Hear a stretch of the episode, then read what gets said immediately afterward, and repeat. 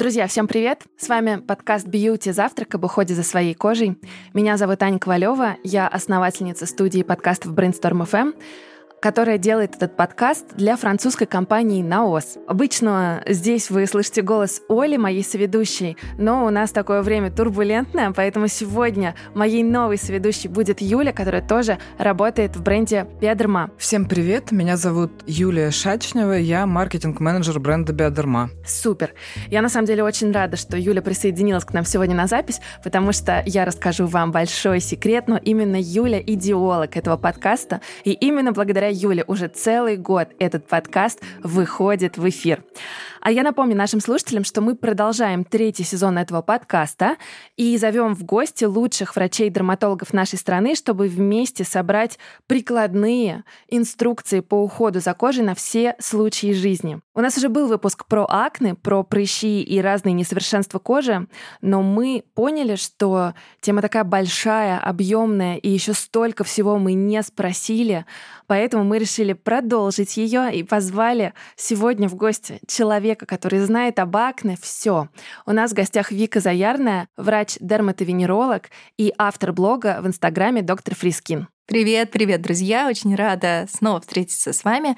Сегодня мы поговорим, почему же возникают прыщи, которые не акне в том числе. Я знаешь, с чего хочу начать? У нас уже был выпуск про акне, и мы говорили о механизме возникновения и лечения акне с доктором Андреем Федоровым. Вы, кстати, тоже можете послушать этот выпуск, это первый выпуск третьего сезона. Но мы не говорили о том, что акне бывают на самом деле очень разных типов, и в разном возрасте. Давай немножко мы приоткроем завесу тайны здесь и расскажем нашим слушателям, чем вообще отличаются гормональные от стероидных и еще каких-то акне, которые бывают. Да, Аня, это классный вопрос. И на самом деле нередко пациенты сталкиваются с высыпаниями не в совсем юном и нежном возрасте, потому что бывает так, что вот эти ненавистные прыщи впервые возникают в возрасте 20, 25 и более лет. И возникает вопрос, может быть, действительно что-то произошло не так, что-то пошло по новому сценарию, почему эти высыпания возникли не в подростковом возрасте. И, конечно же, в этом случае кажется, что, наверное, есть сопутствующие заболевания. Также бывает, что пациенты обращают внимание, что во время менструального цикла, если мы говорим о женщинах, тоже происходит изменение кожи, и пациенты предполагают, что если есть какая-то связь с циклом, то, наверное, есть какая-то связь с гормонами. Когда человек приходит на прием к дерматологу, есть и другие критерии, которые позволяют врачу заподозрить, что в организме что-то пошло не так. Например, если мы говорим о женщинах, один из самых главных критериев – это, безусловно, нарушение менструального цикла. Когда девушка говорит о том, что менструации нерегулярные, они могут быть очень продолжительными. Когда мы говорим о том, что цикл становится очень длительным, и в течение года, если в целом почитать количество менструаций, их меньше, чем 9. Вот нарушение менструального цикла является одним из важных критериев для того, чтобы принять решение, нужно ли дальше этого пациента направлять к врачу-гинекологу или к врачу-эндокринологу. Если цикл регулярный и пациентка не предъявляет никаких сопутствующих жалоб, есть еще другие признаки, на которые врач-дерматолог тоже может обратить внимание. Например? Например, не хотела говорить умных дерматологических слов, но есть такое понятие андроген-зависимая дермопатия. Что это значит на русском? Сразу да, же это первый вопрос, который возник в моей голове. Да. Есть ряд критериев, на которые мы можем обратить внимание, и которые характеризуются изменениями в женском организме, которые мы видим визуально, напоминающие мужские. Например, рост жестких пигментированных волос в местах, характерных для мужчин. Ну, например, у девушки есть жесткие усы над верхней губой, есть э, избыточный рост волос на груди, может быть, это избыточный рост на внутренней поверхности бедер. Бывает ситуация, когда у девушек, наоборот, волосы выпадают и напоминает э, выпадение волос у мужчин, когда центральный пробор становится все шире и шире и шире. И, как правило, такие пациенты не предъявляют жалобу именно на выпадение волос. Они говорят о том, что голова светиться стала. Потому что вот эта андрогенная лапеция, которая возникает, она в том числе возникает за счет истончения волоса, а не за счет того, что начинается какое-то массовое интенсивное выпадение волос. Далее мы также можем обратить внимание, что у пациентки изменяется тембр голоса. Может быть ситуация, когда изменяется телосложение, расширяется плечевой пояс и сужается бедра. Помните классические фигуры треугольника перевернутого и классического треугольника, да, как физиологически выглядит женщина и мужчина. То есть те изменения, которые возникают в нашем организме, действительно могут демонстрировать нам о том, что что-то изменилось, и нам требуется консультация смежного специалиста. Но если перед нами пациентка условно здоровая, у которой нет никаких сопутствующих жалоб, в этом случае не все пациенты нуждаются в каком-то дополнительном гормональном обследовании. Это, наверное, один из самых больших мифов, потому что нередко пациенты приходят на прием уже с огромным количеством различных исследований, которые они сдавали либо самостоятельно, либо по рекомендации других специалистов. Они тратят на это огромное количество времени, сил, средств, и более того, это повышает их тревожность, потому что вот этот поиск, он может продолжаться бесконечно. Поэтому мы должны понимать, что гормональные причины высыпаний — это не что-то абстрактное. То есть это не история, когда я слышу от пациентов, мне сказали, что если прыщи на подбородке, это проблемы по-женски. Ну, во-первых, карты прыщей нет. Я надеюсь, эта информация уже в голове у всех устоялась. И высыпания на подбородке не говорят о том, что у вас проблемы с желудком или проблемы по гинекологии. Ничего такого нет. Что может приводить к возникновению высыпаний? Это заболевание, которое носит название синдром склера поликистозных яичников. Это второе заболевание, которое носит название неклассическая форма врожденной дисфункции коры надпочечников. И в редких случаях это могут быть гормон, продуцирующие опухоли. Что важно, у всех этих заболеваний есть своя клиническая картина. То есть это не история про то, что у вас прыщи и все.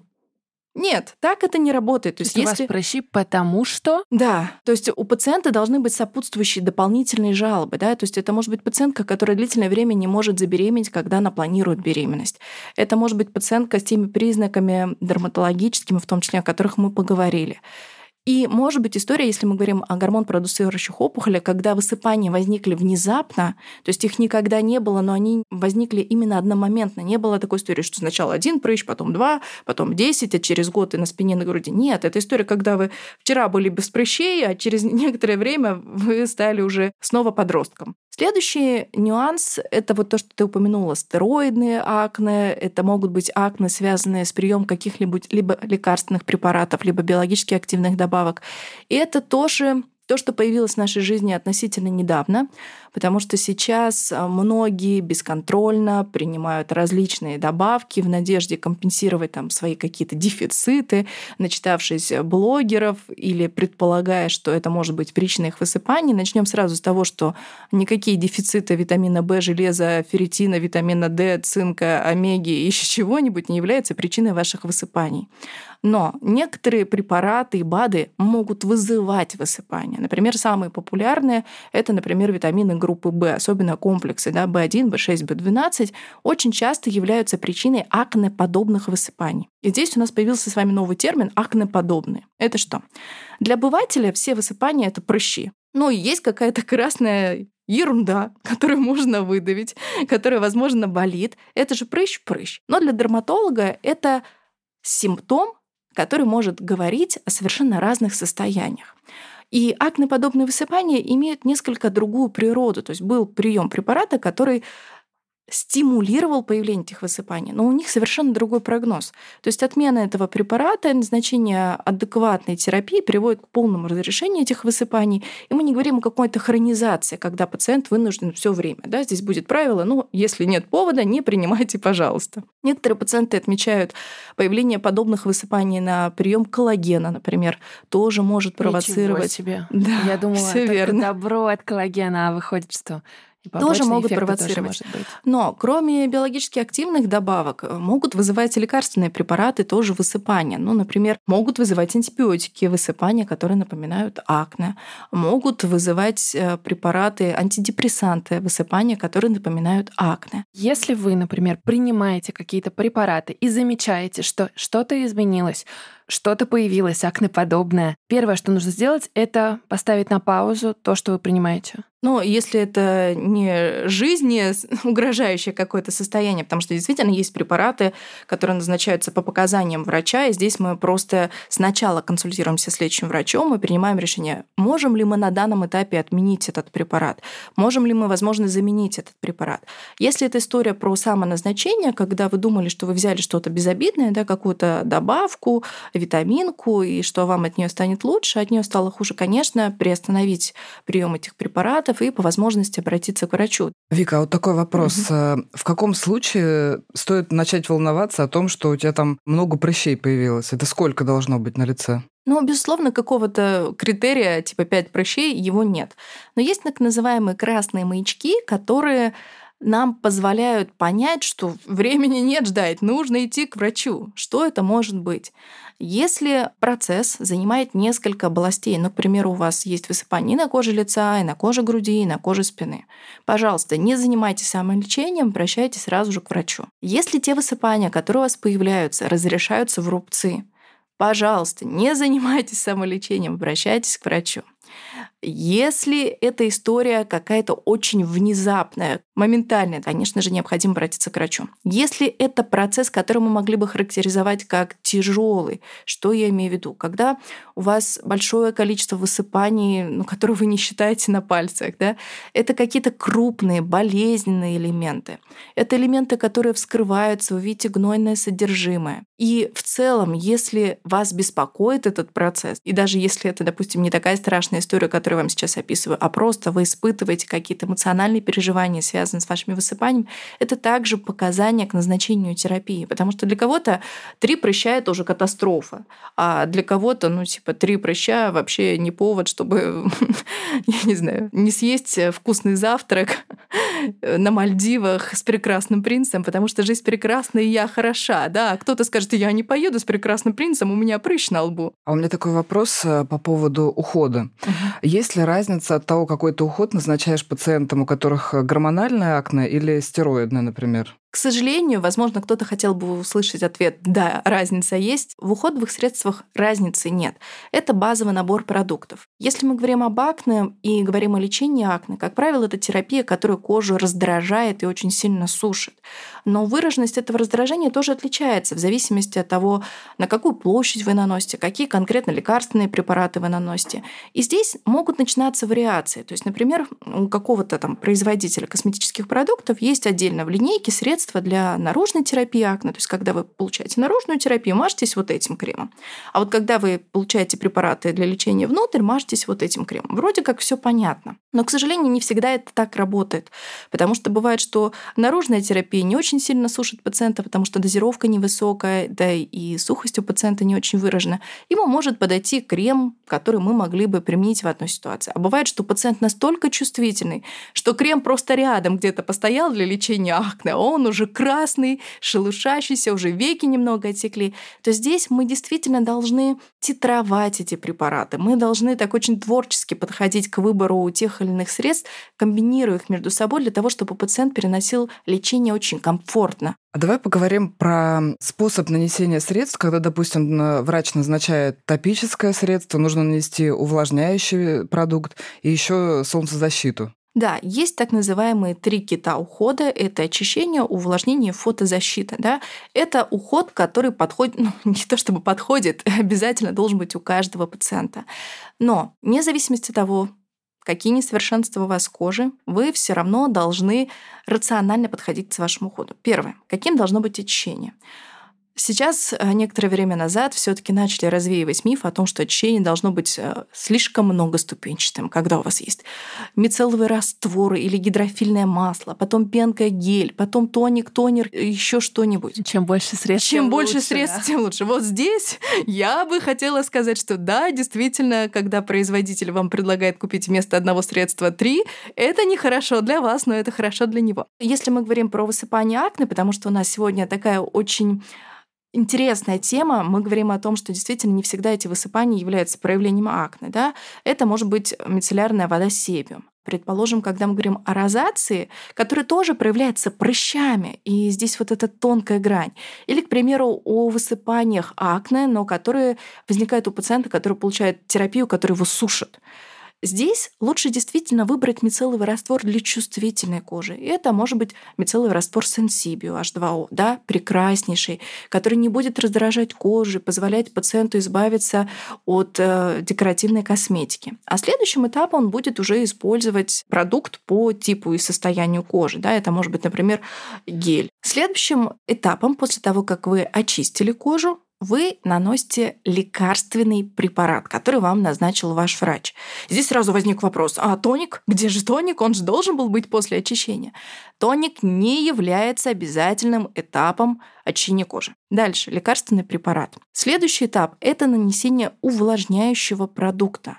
И важно, чтобы после нанесения лекарственного препарата вы выдержали некоторое время. Большая часть препаратов требует как минимум 20 минут, после которого вы можете нанести увлажнение. Следующий этап – это фотозащитные продукты, потому что многие препараты для лечения акне, розации могут повышать чувствительность кожи. Как напрямую, есть такое понятие фотосенсибилизации, наверняка вы слышали, это когда сам лекарственный препарат повышает чувствительность кожи. А есть история, когда препарат просто раздражает кожу, и поэтому она становится ну, более чувствительной, и в результате может появиться пигментация, ожоги кожи. Да? Поэтому фотозащита действительно является важным этапом, который профилактирует нежелательные реакции, связанные связанные с терапией, в том числе профилактирует фотостарение, все мы хотим быть вечно молодыми. И завершающим этапом является нанесение декоративной косметики. Здесь тоже должен быть вопрос, а можно ли, если у меня прыщи, наносить декоративную косметику? Можно. Если вы не видите, что она откровенно вам вредит, угу. то декоративная косметика международным сообществом дерматологов и косметологов реабилитирована, потому что некоторое время назад мои коллеги в том числе говорили о том, что не нужно пользоваться, потому что декоративная косметика повышает качество жизни пациента. И доказано на сегодняшний день, что стресс, хронический стресс, повышенная тревожность, они приводит к обострению многих дерматологических состояний, в том числе ухудшению течения акне, розации. Вика, ты говорила о том, что у тебя есть определенные схемы лечения в зависимости от состояния кожи пациента, который к тебе приходит. А у меня вопрос вот э, от тех людей, которые еще не дошли до врача, но у которых уже какие-то есть проявления на коже. Как им подобрать э, самостоятельно уход и не ошибиться? На мой взгляд, если пациент сейчас находится на этапе э, поиска своего специалиста, он только столкнулся с этой проблемой и хочет минимизировать какие-то сложности, которые возникли у него с кожей, первое, что он должен сделать, это выбирать максимально мягкие очищающие продукты. Потому что, например, вот э, мицелловый раствор Sensibio H2, о котором мы говорили, это продукт, который мы можем использовать для самой чувствительной кожи. Мы можем его использовать для демакияжа зоны вокруг глаз. А многие продукты, которые используются для очищения кожи, склонны к несовершенствам, жирности, это продукты с активными компонентами в составе. Они могут содержать, например, медь, могут содержать цинк, некоторые продукты содержат салициловую кислоту. И такие продукты в руках человека, который не совсем в этом разбирается и который, ну, просто по привычке там очищает мицелловым раствором все лицо и в том числе зону глаз, может вызвать некоторую раздражительную реакцию чувствительной зоны глаз. Сразу же тоже еще возникает один миф, о том, что уход нужно менять. Ну вот прошло три месяца, кожа привыкла. Или еще какая-то другая формулировка. Друзья, если вам подходит ваш уход, работайте по принципу «не буди лихо, пока тихо». Уход действительно может меняться в зависимости от ваших потребностей, от сезонности, от географии. И может быть такая ситуация, что раньше вы там лечились наружной одной мазью, а потом перешли на другую, которую кожа стала больше сушить. И в этом случае, например, при нанесении увлажняющего крема, с которым вам раньше было комфортно, классно и хорошо, возникает история, вы наносите крем и чувствуете, что кожа-то начала гореть какое-то жжение возникло, чуть-чуть кожа покраснела. Что? Это крем просроченный, он перестал подходить, кожа к нему привыкла. На самом деле изменились потребности вашей кожи, потому что один препарат, может быть, обладал меньшим раздражающим потенциалом, а второй препарат кожу очень сильно раздражает. Да? Как правило, вот это ощущение горения связано с неправильно подобранной, в том числе лекарственной формой. Поэтому, если вы не понимаете, Выбирайте продукты, очищающие для чувствительной кожи. В дальнейшем вы будете буквально как бусинки на ниточку нанизывать новые и новые средства. Если у вас жирная, плотная, пористая кожа, склонная к высыпаниям, которые напоминают акне, да, на ваш взгляд, и вы используете декоративную косметику, фотозащитные продукты, вы действительно можете выбрать для себя два этапа очищения кожи. Когда первым будет продукт для чувствительной кожи, который вы будете в том числе снимать макияж с глаз, а вторым будет средство уже для жирной, плотной, пористой кожи, которым вы будете именно очищать кожу. А что у биодерма есть для чувствительной кожи и для жирной кожи? В Биодерма есть такой крем, который называется Sebium Sensitive, который как раз э, подходит э, для кожи, которая стала раздраженной в результате лечения топическими средствами. Подкаст «Бьюти Завтрак» выходит при поддержке компании «Наос». Для всех слушателей нашего подкаста мы подготовили приятный сюрприз – промокод «Подкаст», который дарит скидку в 20% при покупке абсолютно любых средств на сайте naos.ru, где вы можете купить косметику брендов «Биодерма» и «Институт Эстедерм». Больше информации по ссылке в описании.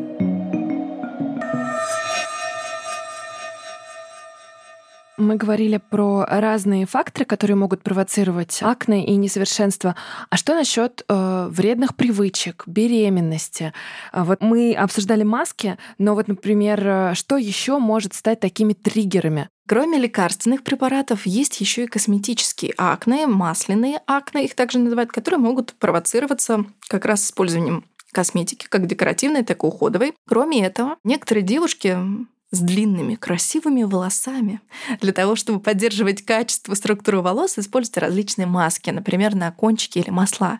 И сами не замечают, как у них возникает высыпание на коже плеч, на коже спины, на коже груди, потому что это так называемые масляные акне, которые могут провоцироваться уходовыми продуктами для волос. Ого. Да. Также, конечно, например, массаж. Причем массаж э, с различными продуктами может провоцировать. И есть такое понятие, кроме масляных, косметических акне, механические акне. Да? Здесь есть несколько факторов. Это факт давления, да, трения, плюс использование вот какого-то масляного продукта. Механические акне могут возникать, например, у спортсменов, которые, знаете, на лоб, я не знаю, как правильно называется, такая повязка есть. Вот они бегают, бегают, бегают, а на лбу у них повязка. И вот в этой... У теннисистов теннисистов часто бывает. У теннисистов. Повязки, да, да. Вот, Я в общем... смотрела матчи с Маратом Сафиным в детстве. Да. Угу. Или, например, вот человек шел, подскользнулся, упал, очнулся гипс. Под гипсом тоже могут возникать высыпания, которые имитируют акне, называются механические акне. И по факту маскне, о котором мы сегодня уже говорили, это как раз тоже история про механические акне и про изменение микробиома кожи под маской, да, такого микроклимата. Но механический фактор имеет в том числе значение. Тоже могут провоцировать высыпание. Беременность. Как правило, большая часть пациентов во время беременности отмечают улучшение кожного процесса, но, во всяком случае, менее выраженные высыпания. Но бывают те, у которых, наоборот, высыпания ухудшаются, и сейчас нередко возникает ситуация, когда впервые возникает высыпание, тоже имитирующее акне, у пациента, который проходит протокол ЭКО. Тоже могут э, возникать вот высыпания, которые имитируют акне. К счастью, все это со временем разрешится. Есть те препараты, которые мы можем использовать и во время беременности, беременности, во время грудного вскармливания. Я хочу сделать здесь акцент. Друзья, если вы сейчас переживаете такой особенный период вашей жизни, ждете изменения количества членов семьи, то помните о том, что высыпание и во время беременности, и во время грудного вскармливания можно и нужно лечить. И э, здесь достаточно большой спектр препаратов, которые мы можем использовать.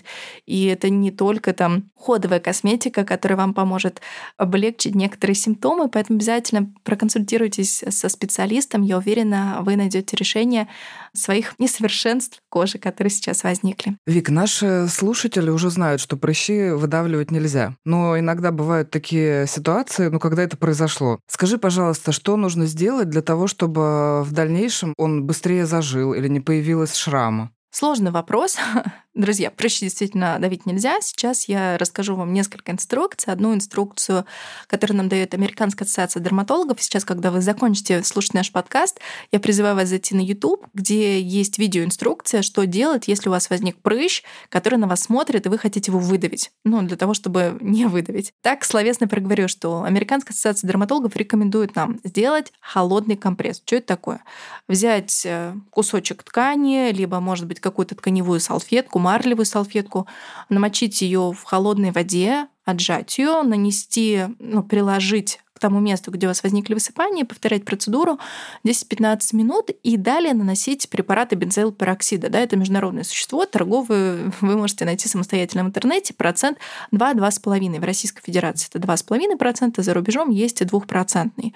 Если прыщ уже вот смотрит на вас, вы вот уже видите его белую вершину, как гора Эльбрус, то Американская ассоциация дерматологов рекомендует сделать теплый компресс, который позволит ему быстрее созреть, и затем тоже нанести бензоилпероксид. Но если вы уже все сделали, уже все обратного пути нет. Мы, конечно, вас поняли и простили, но к сожалению, выдавливание элементов как раз и приводит к повышенному риску формирования рубца, появления рядом новых элементов. И если вы это уже сделали... И даже пигментных пятен. Конечно. Про это мы тоже делали выпуск про гиперпигментацию. Всё Послушайте верно. его. Все абсолютно верно. То есть здесь вы уже сами сделали шаг, вот эту пропасть, в данном случае наша задача обработать это место не спирт-содержащим антисептиком. И далее локально вы можете использовать там препараты с цинком, вы можете использовать иногда есть комбинированная ссылка там с гиалуроновой кислотой, чтобы минимизировать какое-то раздражение, снять воспаление, с следующего дня вы уже продолжаете использовать ваши лекарственные препараты. Почему сразу на выдавленный прыщ мы не наносим там классические препараты для лечения акне? Будет раздражение, будет ожог кожи, и пятно станет еще ярче, красным и так далее. Поэтому вот если вы там используете какие какие-то препараты для лечения акне и выдавили прыщ, вот на раневую поверхность вы не наносите их, потому что вы можете ну, столкнуться с нежелательными реакциями. Что я для себя узнала? Что акне бывают по супер разным причинам, и главное, они отличаются между собой. И если вы уже не подросток, у вас тоже есть шансы увидеть на своем лице или теле несовершенство. У меня есть фраза, короночка, о которой мы уже говорили, не все то акне, что прыщи. Поэтому мы скажем так. Прыщи могут возникать по разным причинам. Для акне есть конкретные. Поэтому если у вас внезапно, вы не подросток, возникли какие-то высыпания, нужно сначала понять, что это за высыпание. Вы должны обязательно проанализировать, а что в вашей жизни изменилось. Ну, например, вам лучшая подруга, бывшая, подарила абонемент в СПА, после которого у вас возникли высыпания. Вы стали заниматься теннисом с каким-то прекрасным мужчиной, и после ваших тренировок с ним у вас возникли высыпания на лбу. И вторая вещь, которую я для себя мне кажется, что поняла, что лечение акне это всегда комплексная история, где у тебя есть домашний уход, где ты идешь к дерматологу, и он тебе прописывает препараты, но не надо думать, что что-то одно приводит к какому-то неожиданному результату, так? Да, все верно. Вы должны четко понимать, что у вас есть средства базового ухода и есть лекарственная терапия. Супер. Спасибо.